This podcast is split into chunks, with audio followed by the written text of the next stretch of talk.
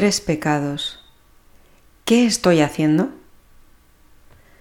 Durante la fase de los ejercicios que se llama la primera semana, el ejercitante es invitado a meditar sobre sí mismo como quien distorsiona y desordena el plan de amor de Dios, es decir, como pecador. Se trata de verse atado al propio yo y a las criaturas, adorando en definitiva a los ídolos. Pero tal meditación no debe ser confundida con una mera introspección hecha en solitario ante uno mismo, ni mucho menos como una especie de juicio ante el tribunal de la propia conciencia, eventualmente atormentada por la culpa. San Ignacio coloca más bien al ejercitante, ya en este momento inicial del proceso de los ejercicios, ante la cruz de Cristo, en la cual nos son reveladas tanto la historia del pecado de la humanidad como la historia divina de la salvación. En ambas historias ha de situarse el que se ejercita en salir de sí mismo para ordenar la vida hacia Dios. La primera semana consta pues de meditaciones fundamentales. Una es la de la historia del pecado de los ángeles y de la humanidad, en los puntos 45 a 54 del libro. El elemento que da la clave para interpretar bien el sentido de estas meditaciones es el coloquio que San Ignacio propone que se haga imaginando a Cristo nuestro Señor delante y puesto en cruz, el número 53. El hermano Rafael se encuentra muy bien ante Cristo crucificado, cada vez mejor a medida que avanza en su vida espiritual. Ante él es precisamente donde se pregunta por el verdadero sentido de sus actos, de sus alegrías y de sus penas, como sucede en el coloquio ignaciano.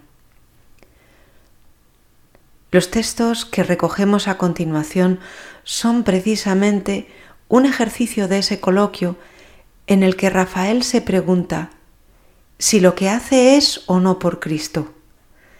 Tal es el caso del conocido pasaje de mi cuaderno del 12 de diciembre de 1936, en el que describe lo que le aconteció ese día en el laboratorio, pelando nabos delante del crucifijo.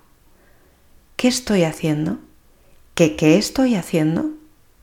Pelo nabos por amor, por amor a Jesucristo. En una tarde desapacible y triste, ese fue su descubrimiento, o mejor, la acción del buen espíritu en él. La cuestión es hacer algo por él, acordarse de él. El sitio, el lugar, la ocupación es indiferente. Dios me puede hacer tan santo pelando patatas como gobernando un imperio. Vamos a continuación a ver los textos del hermano Rafael inspirados en los puntos 47 al 54 del libro de los ejercicios. Número 48. Demandar vergüenza y confusión de mí mismo. De la oración de la Agenda Roja, probablemente de 1935. Cuántas veces me pongo delante de ti, oh Señor, mis primeros sentimientos son de vergüenza. Señor, tú sabes por qué. Pero después, oh Dios, qué buenos sois. Después de verme a mí, os veo a vos.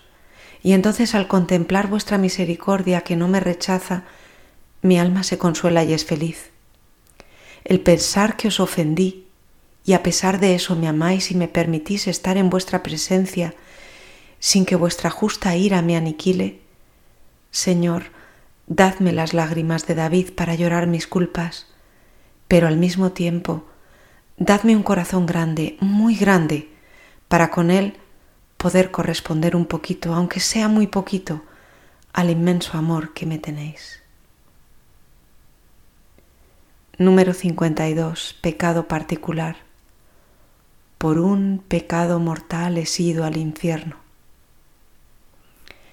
En Meditaciones de un trapense, 2 de agosto de 1936. Hoy, día de 2 de agosto de 1936, tenemos toda la comunidad vela al Santísimo para pedirle la paz. pedirle por los que mueren, reparar muchos pecados, y para que nos conceda a todos conformidad con sus divinos designios. Y Dios nos tiene que oír, porque Dios es muy bueno. No bastan desde luego nuestras disciplinas, ayunos y oraciones. Todo eso es un granito de arena en el mar. La muerte de todos los hombres no serviría para pagar un solo pecado mortal, ofensa infinita al que es infinito. Pero no debe cundir el desaliento en el corazón. Cuando pedimos a Dios piedad y perdón, lo hacemos como David secundum multitudinem miserationum tuarum, es decir, no por nuestros pobres méritos, sino por la multitud y grandeza de su misericordia, borrar nuestros pecados y los del mundo entero. Qué grande es Dios, qué locos están los hombres. Número 53. Imaginando a Cristo nuestro Señor delante y puesto en cruz, hacer un coloquio lo que he hecho por Cristo, lo que hago por Cristo, lo que debo hacer por Cristo. En Dios y mi alma, 1 de enero de 1938. En la oración de esta mañana he hecho un voto, he hecho el voto de amar siempre a Jesús. Me he dado cuenta de mi vocación. No soy religioso, no soy seglar, no soy nada. Bendito Dios, no soy nada más que un alma enamorada de Cristo. Él no quiere más que mi amor y lo quiere desprendido de todo y de todos. Virgen María, ayúdame a cumplir mi voto, amar a Jesús en todo y por siempre. Solo amor, amor humilde, generoso, desprendido, mortificado, en silencio. Que mi vida no sea más que un acto de amor. En Dios y mi alma, 13 de febrero de 1938. Déjame vivir al pie de la cruz sin pensar en mí, sin nada querer ni desear más que mirar enloquecido la sangre divina que inunda la tierra. Déjame, Señor, llorar pero llorar de ver lo poco que puedo hacer por ti, lo mucho que te he ofendido estando lejos de tu cruz. Déjame llorar el olvido en que te tienen los hombres, aun los buenos. Déjame, Señor, vivir al pie de tu cruz, de día, de noche, en el trabajo, en el descanso, en la oración, en el estudio, en el comer, en el dormir, siempre siempre. Qué lejos veo el mundo cuando pienso en la cruz. Qué corto se me hace el día cuando lo paso con Jesús en el Calvario. Qué dulce y tranquilo es el sufrimiento pasado en compañía de Jesús crucificado. En Dios y mi alma, 18 de febrero de 1938. Por suerte, oh Señor, no solamente mi espíritu padece. Hasta que no vine a la trapa no sabía lo que era llorar de hambre. Mi enfermedad es una mina inagotable de sufrimientos físicos y morales. Bendita sea tu mano, oh buen Jesús. Yo te la beso y la adoro. Lo mismo cuando con ella me azotas que cuando me acaricias. Bendita sea tu voluntad. Lágrimas de hambre. ¿Quién me lo habría de decir? Y sin embargo, esa es la realidad. Cuánto sufro, oh Señor. Tú lo sabes. Cuántos días salgo con los ojos húmedos del refectorio y a los pies de tu cruz bendita coloco mi penitencia. Esa hambre que mi enfermedad produce y que aquí en la trapa puedo decir que hay muy pocos momentos en que se vea saciada. En Dios y mi alma 26 de febrero de 1938.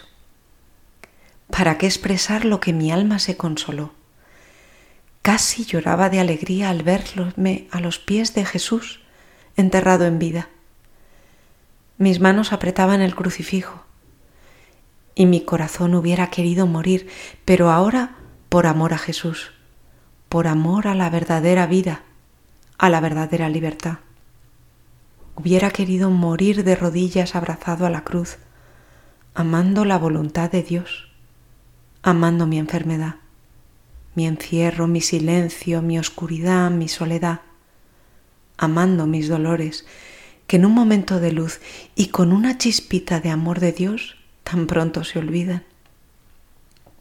Qué pequeño me parecía todo, el mundo con todas sus criaturas, qué insignificante mi vida con tantos y tan pueriles cuidados, qué insignificantes los intereses humanos, el monasterio qué pequeño con sus monjes, en fin, como desaparecía todo ante la inmensa bondad de un Dios que se abate hasta mí para decirme, ¿por qué sufres?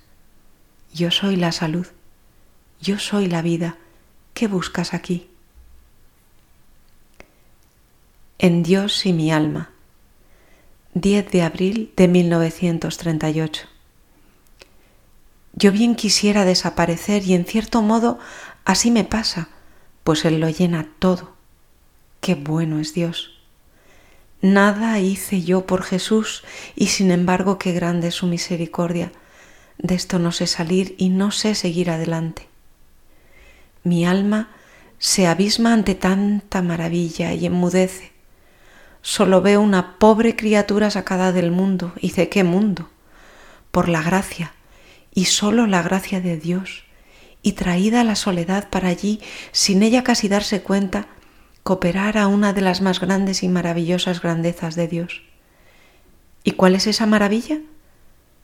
Esta maravilla es el estupendo milagro de ver un alma como la mía, pobre, desnuda, llena de mundo y de sus vicios. Verla, digo, amada por Dios, conducida por Él. Dios haciendo su obra en mi alma, transformando mi corazón y elevándome hacia sí, desencajándole de en medio de las criaturas y llenándole de su amor. Dios, el Eterno, conduciéndome y guiándome a mí. ¿Quién no se maravilla? ¿Quién no se pasma? En Dios y mi alma. 13 de abril de 1938. Mas, ¿qué he de hacer?